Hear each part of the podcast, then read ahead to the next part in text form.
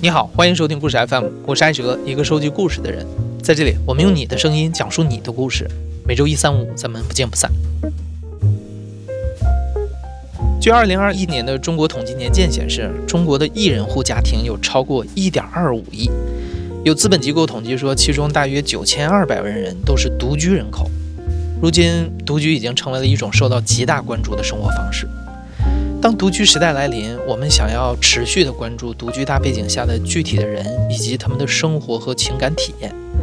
我们发现很多人在讨论独居的时候啊，好像很容易给这种生活方式简单的贴上一些标签，比如孤僻、焦虑、寂寞、危险等等。但这些标签忽视了独居生活中的多面性，因为在独居群体中，既有主动选择独居的人，也有在突发的变化中被动开始独居的人。他们的独居生活场景多种多样，而从中衍生出来的情绪和启发更是各有不同。对于享受独居的人来说，独居首先意味着自我对于生活的掌握，他们可以在独属于自己的空间里去做自己想做的事情，去弥补曾经的缺憾。提示一下，为了保护讲述者的隐私，我们对今天节目中的部分讲述者做了变声处理。你好，我是老森，然后我现在独居在北京的朝阳区，今年四十岁。我大概是从二零一一年开始自己独居的。然后我小的时候居住环境是挺窘迫的，就是我和我父母住在一个二十几平米的房子里面。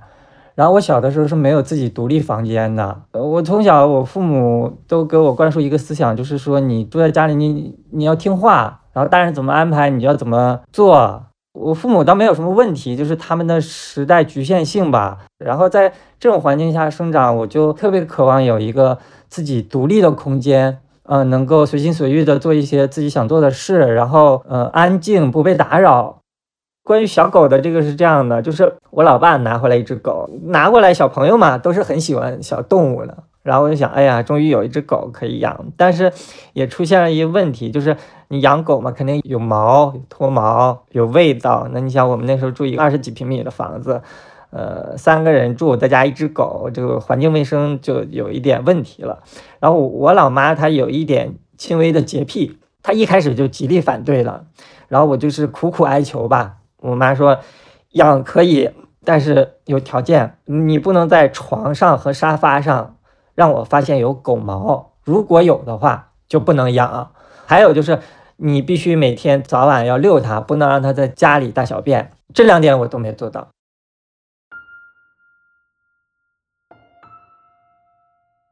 我就上课嘛，然后就是上学，然后狗就被拿走了。回来了之后就是。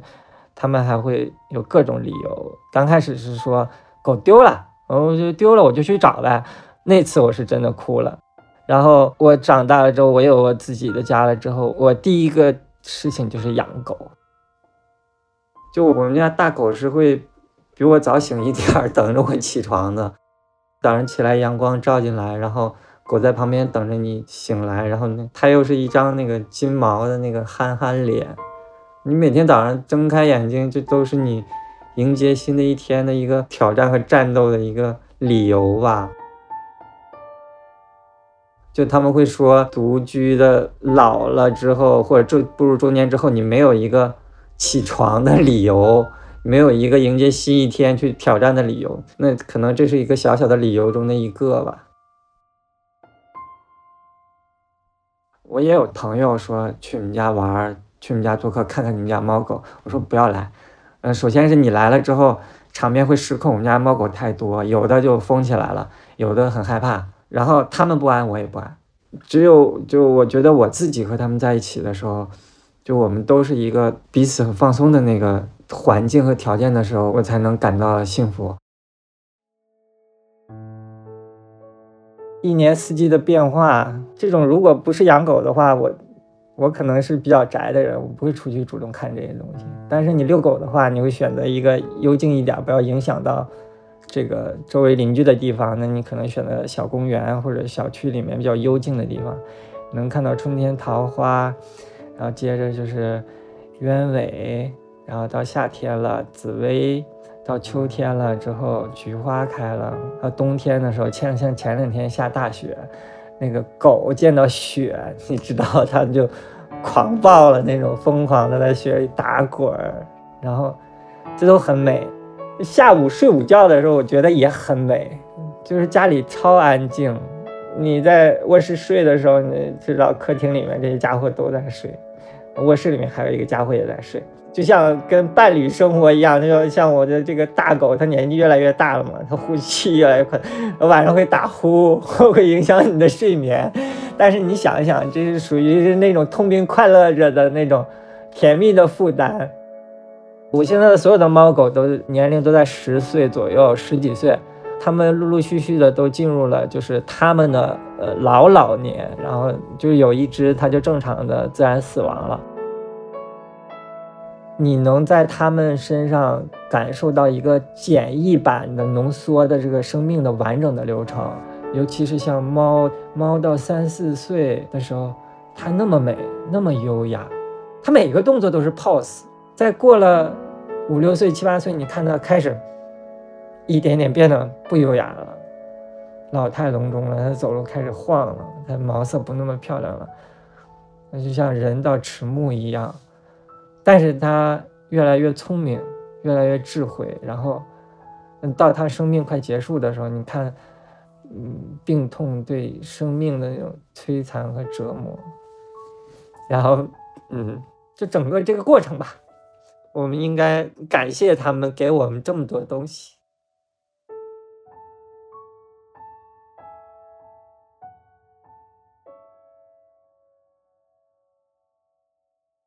在今天的中国，城市化加速了人口向大城市的转移。一方面，在一线城市漂泊的独居者们要奋斗，要和那些突如其来的焦虑和孤独共处；而另一方面，他们不愿与世隔绝，即便是一个人去做一件事儿，也可以和他人和世界建立对话。毕竟，没有人真的是一座孤岛。我是 Penny，现居住在深圳，现在已经独居有将近三年的时间了。首先，刚来深圳的时候，呃，我就是工作上的压力。我现在的工作跟我自己的专业是有些出入的，所以我在应付工作过程中，我需要补充大量的其他的知识。那么，在这个短时间的适应过程中，就有各种的压力积累。然后还有生活上的压力，主要是刚来这边有点水土不服，就身体上出现了一些不适应的症状，所以这个时候就得想办法让自己身体调度起来的时候，就得想去外面逛一逛。很多时候，我们一个人去做一些事情的时候，其实是跟多人就是不一样的。比如说，你一个人去逛菜场，你想在这个档位上多停留一下，你就多停留一下。你可以素面朝天，你可以不修边幅的踏那个鞋子去逛，你想怎么表达你就怎么表达。比如说，以周末的一个日程，我早起我就会去菜市场，我跟那种大爷大妈们就在他们后面溜达。如果你跟他们沟通一下，他们会非常热情的告诉你，哎，这个东西应该怎么做，怎么怎么好吃。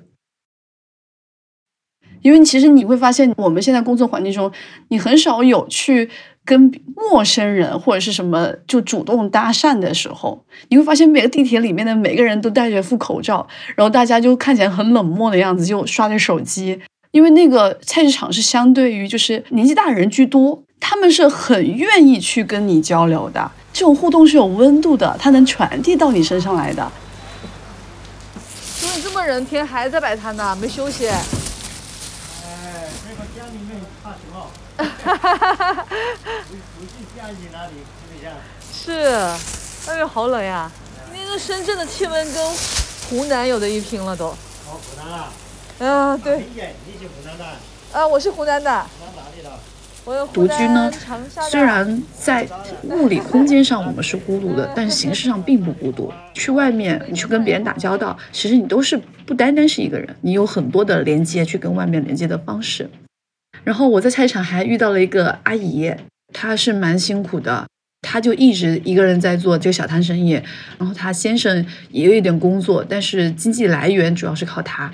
但是我觉得她也挺坚强的，就她不管风里雨里，她都会出来在做摊。其实有时候深圳是挺热的嘛，但他还是会过来。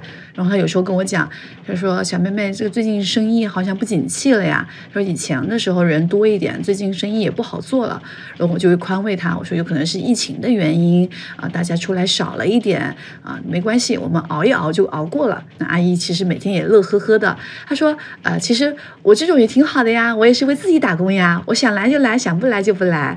但是她基本上都会过来。”我记得有一次他给我发微信，他就跟我讲他家里的事情嘛，我觉得好惊讶。然后他说：“小妹妹，阿姨也没有什么其他朋友，就把你当朋友，你跟阿姨讲一讲这个事情应该怎么办。”啊，我就觉得那一刻是被信任的感觉，就是觉得就是买一个小东西，然后跟阿姨保持这么长期的关系，他并且很认真的把他的事情跟你讲，他很期待你的一个答复。我觉得这个我挺感动的。我小时候的时候是跟我妈妈一起去逛菜场嘛，每次都是她把我从床边拎起来，那时候就被迫的去逛菜场。但你后面你自己一个人生活的时候，你会觉得更想去接近这种很真实的东西，最朴实的东西，就是你身边的那些小人物看起来不是很起眼的东西，但他们有了很真实的感情。你会发现在这种工作，你的情感会得到释放。我叫资华世。在上海工作，今年就要满三十五岁了。基本上来上海就一直在独居。如果这样看的话，今年应该已经是第七年了。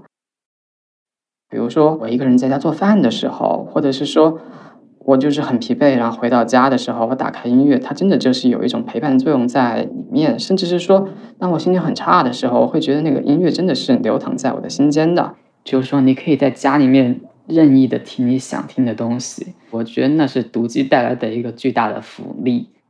就算是说我之前租房的时候，我能随便的放歌，我们几个人在客厅，我听那个歌的感觉肯定不是那样的感觉。我不可能打开歌片来看，我可能很难去关注到里面的每一个和弦、每个歌词的走向。我可能会去更加关心的是和人之间的关系，可能就是别人听得舒不舒服。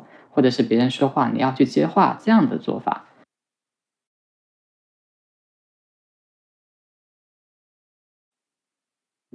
我在去年的五一期间，在五一的最后一个晚上，就我不知道大家会不会像我一样，就是当你第二天要上班，你在你睡觉的前两个小时的时候，你会陷入无尽的焦虑。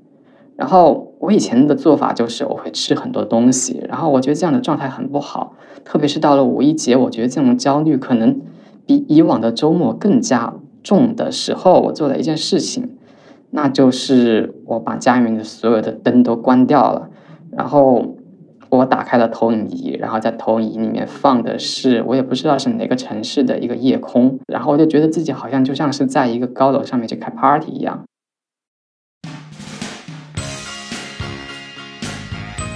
我还记得当时放了 Bruce Springsteen 的《Hungry Heart》，啊，放这首歌的时候，我当时就觉得这可能是我那个晚上的一个超级高潮吧。我就觉得当时我就是鞋也脱了，然后就穿着袜子在木地板上滑来滑去，然后拿着我的香烛，然后就像麦克风一样在那傻乎乎的唱，就我就觉得这可能就是单身男子的一些比较幼稚的行为吧。我觉得好像借着音乐，我可以稍微的任性一点、幼稚一点。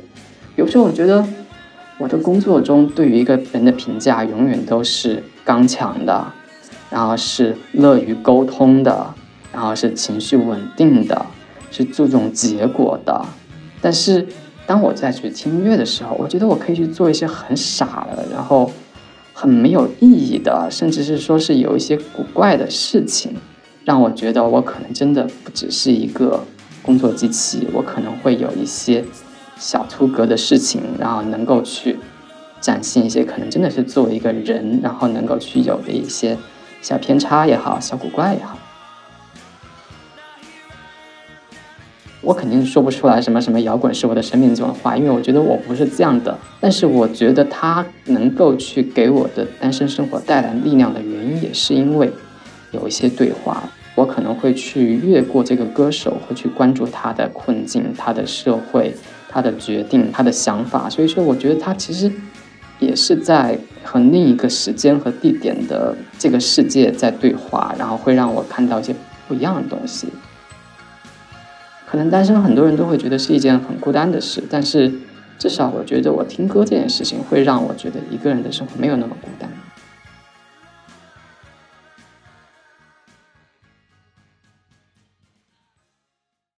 独居就像是一面镜子，透过这面镜子，独居者们可以更清楚的看到自己，也可以更清楚的看到自己与身边人的关系。在当代生活中，独居也给亲密关系的建立提供了一种新的想象和实践的空间。因此，即便是独居的日子里，也一样可以感受到爱与被爱。我叫小马，现在在上海独居，今年三十。我从一八年底开始独居，到现在差不多有四年多了。我是之前在南方工作，因为工作调动，然后就自己一个人搬到上海这边开始住，然后就开始独居生活了。独居之后就开始了异地恋。现在回想起来，我们俩刚开始独居的时候，或者刚开始异地恋的时候，就还都挺难的，有的时候也会吵架。我觉得是疫情是一个比较大的分水岭。在疫情之前，其实我们一直，嗯，偶尔也会讨论到哦什么时候我们能到一个城市，或者往后的生活会是怎么样。但在疫情的时候，我们大概异地了有四个月，完全没有见面。然后在那个时候就开始重新去考虑，是不是我应该更多的精力放在我们自己的生活上面，而不是说每一次都在计划下一次见面的时候去做什么，或者是什么时候，不以这个为目的了之后就轻松很多。我们是大概半年多之前开始做这个家庭内部通讯。我们俩都有在用 Notion 这个软件，一个笔记软件。我们在 Notion 上面就开了一个共用表单，就在这一个表单上面来做这个家庭内部通讯。我们觉得把自己的生活记录下来，然后用这种家庭内部通讯的方法，呃，差不多两周一次分享给对方，也是蛮有意思的事情。比如说，今天其实就是又去哪里逛了，看到什么很傻的东西。我们俩都很喜欢在街上找脸，就是像有一些呃下水道的井盖儿啊，或者摄像头啊这些东西，就很像一张脸。然后看到这些脸，有的时候就会给拍下来。而我们在整理的时候，可能就会哎把这些图片插进去。我们会把它作为一个家庭内部杂志的感觉。这个杂志的观众除了我们俩之外是没有其他的人类的，但是因为我们有很多毛绒玩具，然后也会给它起名字，所以我们会认为这一份杂志也是会给我们的这些玩具们一起看的，所以就是一个家庭内部通讯。像芝麻街里边的 Elmo，然后我们叫它小红，然后小红有两只，一只是。有一次他去出差的时候，在外边机场看到了蛮可爱的一个带回来的小小的，这个比较贱，呃，性格比较 mean。然后还有一个是，呃，优衣库当时出的那个联联名版，那个我们叫死小红，因为眼睛是插掉的。死小红就比较傻，说起来有点幼稚。我们的有一些比较重要的玩具会是我们的儿子。我前一段时间写了一个搬家特别篇，就是我去年年底的时候换了一套房子住，相当于我差不多一个月的时间要自己一个人把所有的这些东西都搬过来。然后我在搬家的时候，这些儿子们就每个人有不同的分工，呃，他们大概的分工就会在家庭内部通讯里面表示一下。比如说，最先过来的是我们的有一条狗。是我在呃老家有一只狗，然后我男朋友根据那条狗画了一个卡通的形象，然后我们做成了一个抱枕，然后那个狗和我们的一只驴就先到了我的新家来帮我看房子，还有几个儿子是中间陆续过来是帮忙镇宅或者辟邪这种，最后会所有的都过来了，然后家也都搬好了之后就会有一个合影这样。这一个东西让我觉得我在做任何事情的时候都不是一个人。但同时也没有那一个压力，是说我需要立刻立即马上去进行分享。另外呢，做这个内部通讯也让我们觉得，其实没有必要时时刻刻待在一起，或者一直保持一个对对方在线的状态。我觉得两个人只要笑点是一样的，爱做的事情稍有一些不同，其实没关系，因为觉得现在就已经足够好了。如果可以结束这种独居生活的话，是一个奖励。但是就算不结束，就算维持现在这样，我们也很快乐。我叫小 R，今年四十岁，嗯，现在独居在北京。我从大概二零一七年五一左右开始自己一个人生活。我跟我先生认识二十年，结婚了有十年。我们结婚之后就选择了丁克的生活。后来生活了第七个年头吧，就是开始慢慢的变得无趣了。因为两个人实际上，我们两个的兴趣爱好不是特别一样。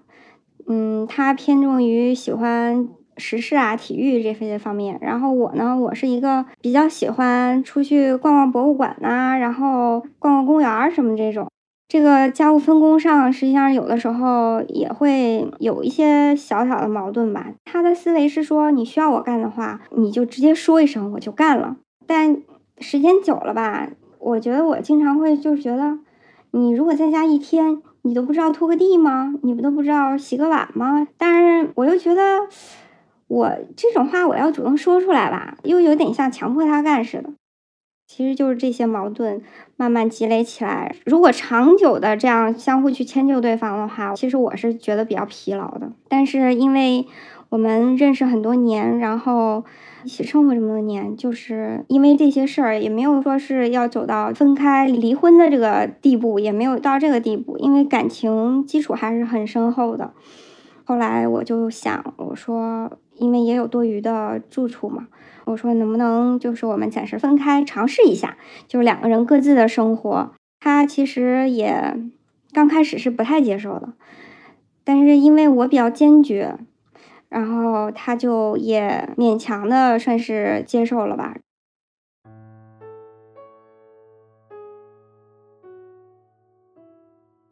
我们分开住了之后呢，反而就说更珍惜了两个人在一起相聚的这个时间。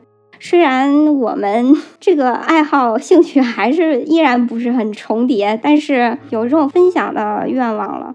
比如他过生日，然后我们就约一地方吃饭嘛。吃完了以后呢，之前我想的就是那就各回各家吧，但是就是我没有想到他会就是说吃完饭了主动提出来说我们逛一逛，其实挺让我惊讶的，因为以前一直都是我在提出来，就是说我们一起出去走一走，实际上我是经常被拒绝的，就是他不想走。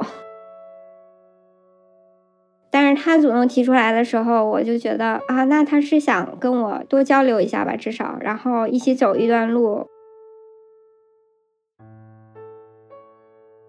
就是这种感觉，其实特别好。我有一点被看到的的感觉，对我来讲，可能在生活中的那种责任或者重担没有那么大了，就是好像作为妻子的这个功能没有那么强。之前就是两个人，如果一起生活的话，你看下班回家，你就得安排吃饭，就做饭、吃饭，然后洗碗，你就光忙这些事儿，你就觉得挺累的了。然后就忙完了，差不多再看一会儿手机，你就得睡觉了，就基本上是一个这样的状态。实际上就是在婚姻里，觉得自己就是陷入到婚姻的柴米油盐这种琐事当中，然后两个人没有好好的去对待对方。但是这样拉开了距离之后，一下子就觉得特别自由。有时间就是说泡澡，然后点个香薰，点个蜡烛，自己在屋里穿着浴衣，自己喝个红酒，开个微弱的灯，这样就觉得一下子特别轻松。对于我来说，在婚姻中能够有独居这种方式，其实就是对我一个挺大的慰藉。这种生活方式让我觉得有了可以喘息的一个机会，有了一个喘息的时间。就是以前我们理解的婚姻就是两个人要纠缠在一起的，但是我现在理解的婚姻就是两个圆圈。有重合的部分，但是多数的部分是不重叠的，这样你才能两个人有共同的进步，但是又保持自己的独立。